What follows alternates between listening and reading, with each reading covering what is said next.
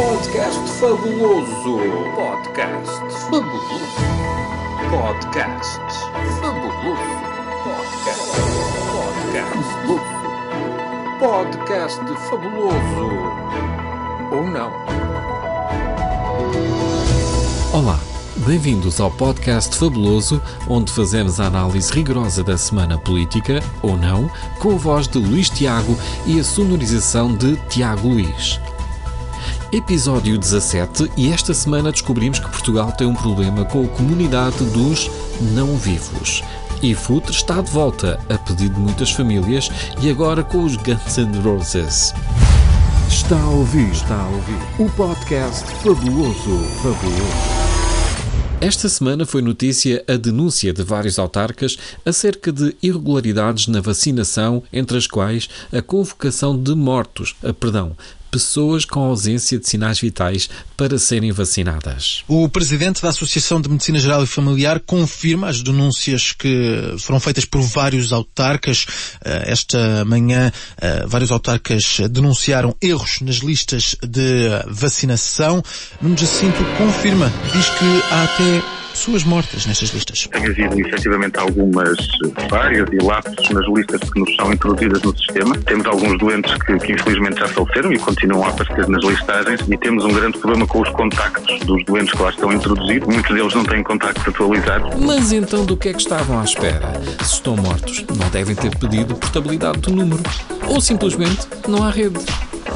Por todo o país, as equipas já detectaram pelo menos 85 mil erros nas listas dos utentes, desde moradas e telefones desatualizados a pessoas que neste momento não moram em Portugal, até utentes que já morreram. O mais insólito terá acontecido num contacto feito no Conselho de Cascais. 40 contactos para pessoas que afinal já tinham falecido, o mais antigo já tinha falecido há 20 anos atrás. Portanto, é, é muito tempo. É pá, é realmente muito tempo. Muito tempo para estar morto. 20 anos.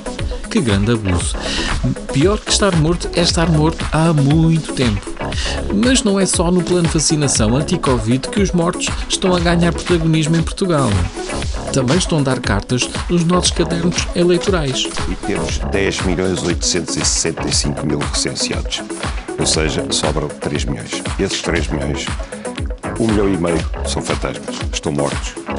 Estão mortos nos cadernos eleitorais e não se consegue. Até hoje ninguém conseguiu que os mortos viessem às urnas. Portanto, cada vez há mais mortos nos cadernos eleitorais e eu não sei porque é que não são atualizados.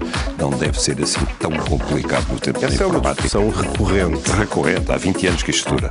E cada vez vamos ter mais. A preocupação do Miguel Sousa Tavares é não conseguir fazer os mortos virem votar às urnas.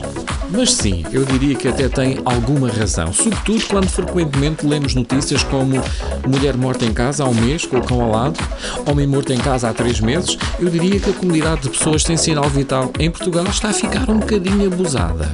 Ainda diz o André Ventura que temos um problema com a comunidade cigana, que não deixam as meninas irem à escola e casam-nas à força aos 14 anos. Enfim, conversa de populista. Portugal tem um problema sim, mas é com a comunidade de pessoas sem sinal vital.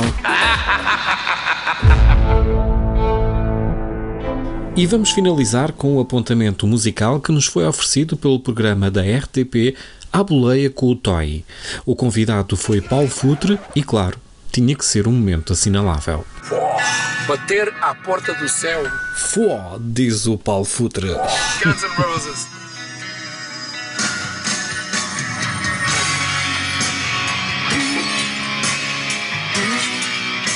Splash. Número 1. Reparem que o Paulo Futre já rebatizou o Slash.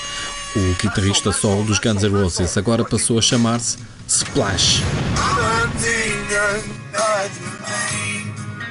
Knock, knock, knock on heaven's door. Isto é mesmo verdadeiro. Isto deu na televisão. Dá som, dá som. Dá-lhe som tozinho.